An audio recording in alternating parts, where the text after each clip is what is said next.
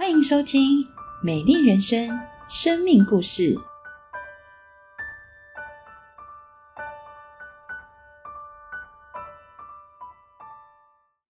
大家好，我是小青，我来自马来西亚。不知道大家是否觉得自己是一个有价值的人？而大家又会用什么来定义自己的价值呢？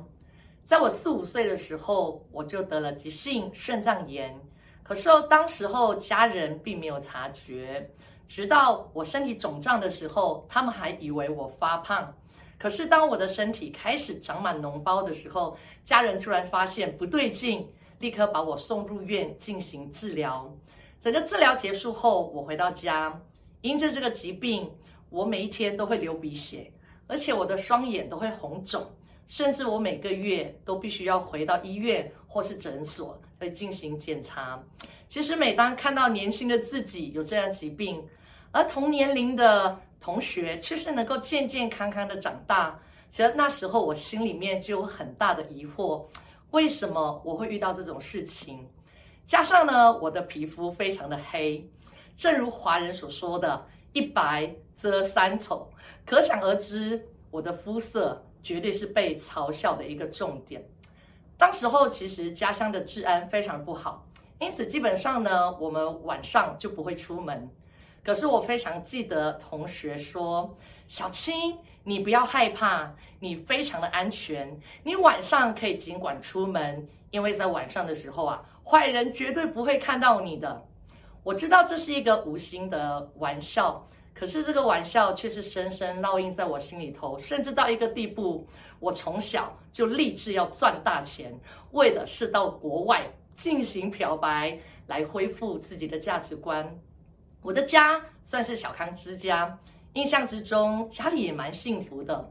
可是就在我小学的时候，爸爸发生了婚外情，从此我的家就充满了许多的纷争。爸爸是一个乡乡长，就像这里的里长一样。因此，当爸爸发生这些事情的时候，其实我们家的每一件事情会成为居民的聊天的主题。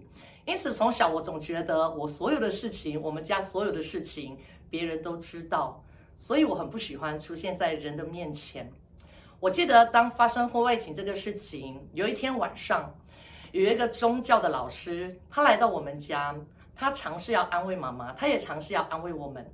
可是我永远记得他说，他对着妈妈，他对着我们说：“你们不能怪你们的爸爸，你们不能怪你们的先生，怪你的先生，因为这是你上辈子欠他们的，是上辈子欠爸爸的，所以你们要来还债。”其实当我听到这句话的时候，我觉得我非常的不解。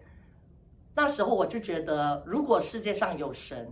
那这位神太不公平了，因此从那时候开始，我就选择要当一个只靠自己的无神论者。从小到大，我的课业算是非常的顺利，成绩也非常的不错。热衷于活动，其实更是我的最爱。因此，许多时候在忙碌的课业，在充满掌声的活动当中，总是能够掩盖在我心里头其实有许多的不安、许多的恐慌跟许多的空洞。而每当夜深人静的时候，当我独自一人的时候，我发现我常常会莫名的陷入在一个极大的无助、极大的无力当中。其实我不太知道我活着的目的是为何，我不明白其实为什么别人可以那么幸福，而我的家却是要支离破碎。我不明白为什么当我看到别人比我幸福的时候，其实我心里非常的不舒服。我真的不明白为什么我外表看起来是这么的好，可是我的内心却是空的。我觉得我的人生很不踏实，我觉得我的人生空空的。直到高三那一年，我的宿舍来了一批女社监，刚好他们从台湾毕业回来。有一次，他们就鼓励我到台湾升学，就这样我就来到台湾念大学。我也很顺利的考上第一志愿的大学。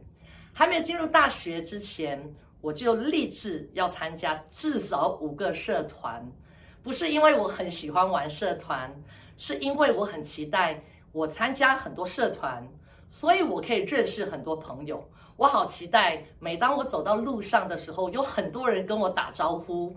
我觉得这是证明我存在很重要的一个指标。当开学的时候，社团博览会，我几乎在每一个社团都留下我的名字跟联络电话。正当我准备要展开非常精彩的大学社团生活的时候，非常感谢耶稣基督。当我还不认识神之前，其实神已经认识我，神也已经准备救赎我。是在当时候学校的基督徒社团，他们联合举办了一个活动，举办了一个布道会，邀请了一个基督徒歌手到学校办了一个演唱会。其实按照我的习惯，我绝对不会一个人去参加活动。可是很奇妙的，当天期货只有我一个人，我就去参加了。我记得活动之前，我向上帝祷告说：“上帝，我好期待活动从开始直到结束是有人陪在我旁边的。”很奇妙的，当我到了活动会场的时候，还真的有一位马来西亚学姐，她就一直坐在我的旁边。更妙的是，她竟然也来自马来西亚，他是一位基督徒。他是谁呢？他就是耶稣与牧师。当整个活动结束后，到了抽奖时间，我心里面也开始暗暗向上帝祷告：耶稣，如果你是真的，你就让我抽到。结果，当我的祷告还没结束时，竟然第一个抽到的就是我。虽然整个祷告似乎是印证了，可是呢，当时候我蛮铁齿的，我心里想，这绝对只是一个巧合。就这样，活动结束后。叶牧师就开始邀请我参加教会的活动，我也欣然赴会。当然，去教会我不是要认识神，而是我听说教会的人蛮好的，我去认个认识多一点朋友，感觉也不错。因此呢，我就稳定来到教会参加一个月的活动。很奇妙，一个月后，其实，在参加的过程当中，每当我看到教会的弟兄姐妹脸上的笑容，其实我心里面很羡慕。我觉得为什么他们可以活得这么的开心？可是，在我内心也心想，你们当然可以这么开心，因为你们人生就是这么幸福。你们不是让我从小到大，人生是这么的坎坷，有这么多的挑战。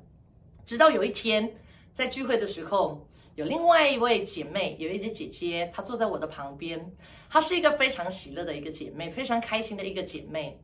但那一天，当我跟她聊天的时候，我发现原来这位姐妹是来自一个单亲的家庭。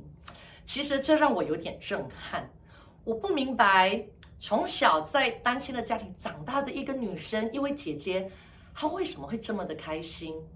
因此，我开始思想，这位神到底是一位怎样的神？